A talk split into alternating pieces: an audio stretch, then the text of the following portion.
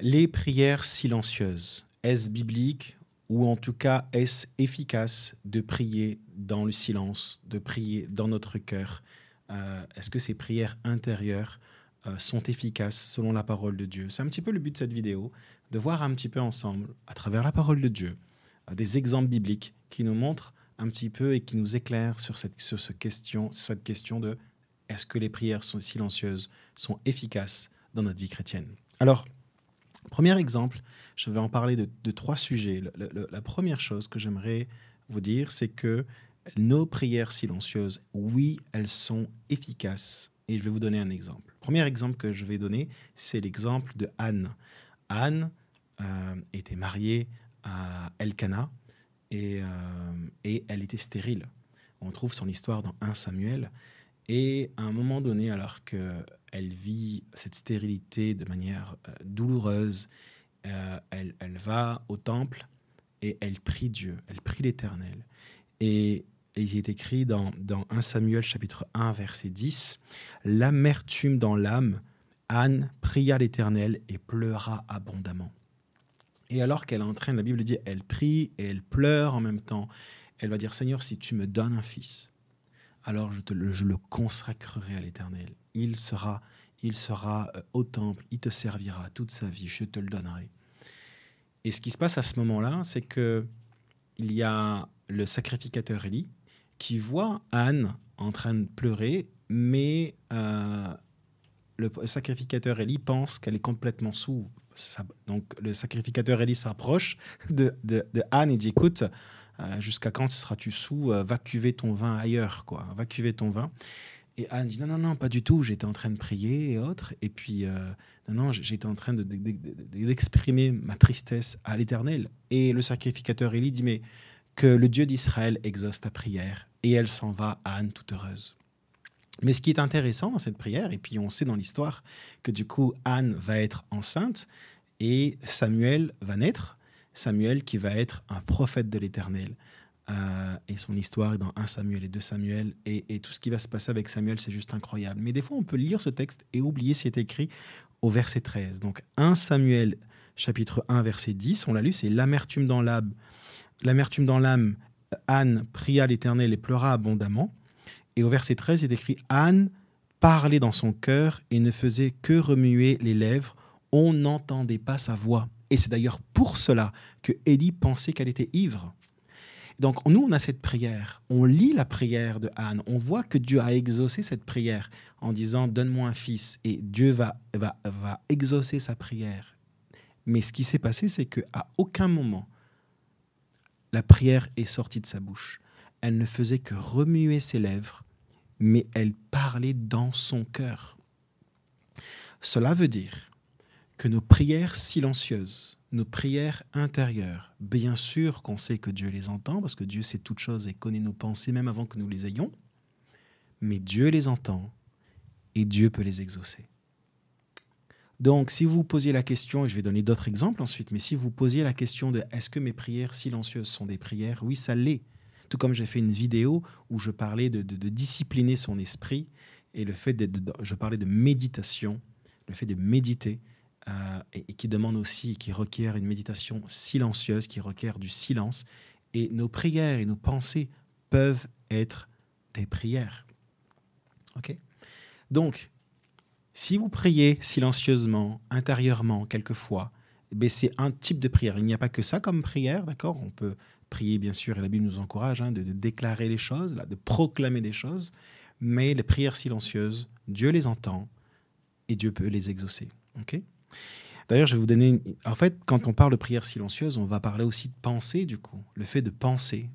Est-ce que nos, pensées, à quel point elles sont puissantes? Parce que finalement, ce qu'elle était en train de faire, Anne, c'était de penser à des choses dans son cœur. Elle était en train de méditer sur des choses. Elle faisait que bouger des lèvres, mais, mais rien ne sortait. Elle, tout était intérieur dans ses pensées. Et en fait, donc, les prières, les pensées de Anne étaient des prières. Les pensées de Anne étaient des prières des déclarations devant Dieu. Euh, et, j'aimerais parler d'un autre point. Là, on a parlé de la prière de Anne, mais, mais regardez ce qui s'est passé avec Satan lors de sa chute. Il est écrit dans Ésaïe 14, versets 12 à 15. Je vais vous le lire. Comment es-tu tombé du ciel, astre brillant, fils de l'aurore? On parle de la chute de Satan, de Lucifer qui est devenu Satan. Te voilà abattu par terre, toi qui terrassais les nations. Tu disais dans ton cœur, je monterai au ciel, je hisserai mon trône au-dessus des étoiles de Dieu, et je siégerai sur la montagne de la rencontre à l'extrême nord, je monterai au sommet des nuages, je rassemblerai, je ressemblerai au Très-Haut. Pourtant, tu as été précipité dans le séjour des morts, dans les profondeurs de la tombe. Toutes ces pensées que Lucifer a eues, qui a emmené sa, sa chute, ce n'est pas des choses qu'il a déclarées. Il est écrit Tu disais dans ton cœur Je monterai au ciel, je hisserai mon trône au-dessus des étoiles de Dieu. Donc on voit que même là, Lucifer, quand, euh, ce qui a précipité sa chute, ce qui a l'emmené dans sa chute, c'est ce qui se disait dans son cœur. Donc encore là, on voit que la puissance de nos pensées, ce que cela peut produire. Donc c'est pour ça que je vous encourage quand on... De, de, de là, j'ai pris un exemple négatif, d'accord? Mais rappelez-vous de ce que j'ai parlé avec Anne. Je vous encourage aussi à prendre en considération que vos pensées sont aussi des prières qui montent vers Dieu. Des prières qui montent vers Dieu. Parce que Dieu connaît chaque mot que vous, qui, qui, qui, qui, qui, qui sont dans votre cœur, qui sont dans vos pensées, qui sont là. Et ce sont, ce sont des prières. Ce sont des prières qui montent à Dieu. Donc Dieu entend ce qui se passe au fond de vous. Et des fois, on, on ne sait pas comment l'exprimer, on ne sait pas comment l'apporter à Dieu. Mais le fait juste de le penser, Dieu l'entend. Et c'est une, comme une prière. Troisième point, et mon dernier point, c'est de méditer dans son cœur.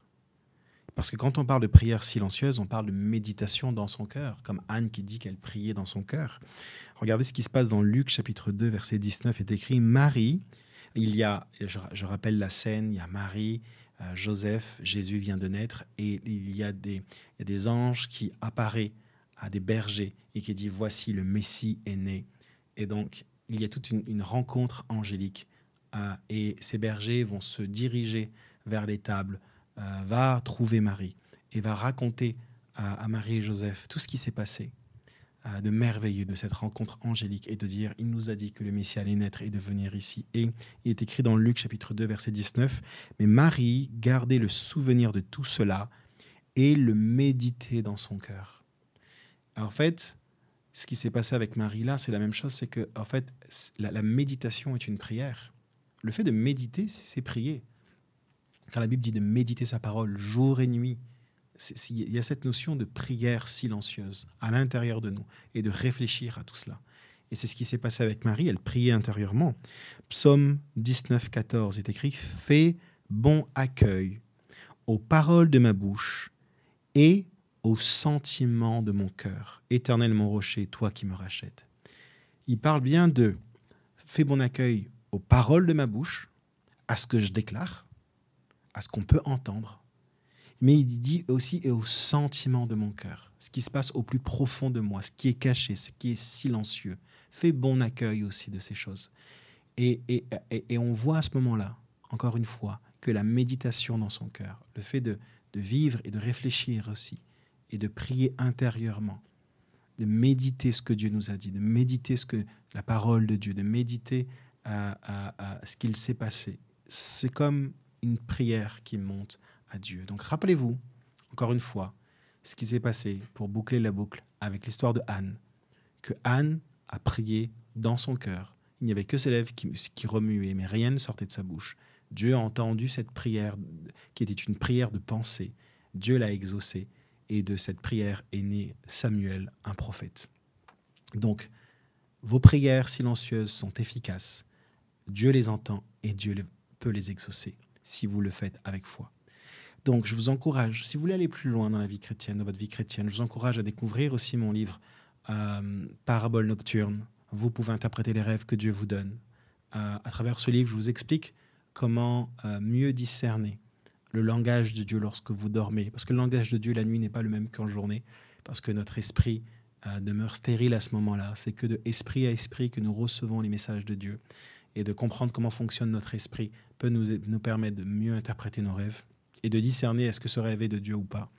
Donc vous pouvez télécharger les trois premiers chapitres gratuitement sur mon site jeremypotin.com. Je mettrai le lien aussi en description. Mon livre aussi Défi guérison que j'ai écrit avec David Terry sur 21 jours pour voir vos premières guérisons. Euh, on vous explique comment prier pour les malades efficacement, comment imposer les mains efficacement, comment euh, euh, comprendre, comprendre un petit peu comment fonctionne le monde spirituel. Et on, va, vous explique tout ce qu'on sait, tout ce qu'on a appris de Dieu. Et on le met dans ce livre et on vous accompagne pas à pas pour que vous puissiez aussi prier pour les malades et voir des malades guéris à travers vos mains. Et vous pouvez aussi télécharger mon dernier livre, Combat spirituel, qui est ici sur la vidéo, Combat spirituel. Euh, les, 20, les 25 vérités les plus importantes sur le combat spirituel. Euh, j'ai un passé euh, dans le milieu de l'occultisme et, j'avais besoin à un moment donné de, dire, OK Seigneur, que dit ta parole? Et je vous pose une question simple.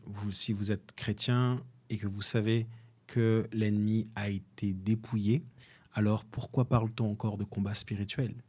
Pourquoi doit-on s'armer de toutes les armes que Dieu nous donne si l'ennemi a été vaincu? Et ce sont des questions importantes à se poser afin d'être sûr d'être sur le bon champ de bataille dans notre vie chrétienne, afin de ne pas subir sa vie chrétienne, comprendre comment ça fonctionne, comme dit l'apôtre Paul, afin de ne pas laisser à Satan l'avantage sur nous. Il y a cette notion de bien comprendre comment fonctionne le combat spirituel pour euh, vivre pleinement notre vie chrétienne et une vie chrétienne victorieuse. Donc aussi, vous pouvez télécharger les 60 premières pages gratuitement sur mon site jeremypotin.com ou en descriptif de vidéo. Je vous souhaite de passer une excellente journée dans la présence de Dieu. Soyez bénis. Au revoir.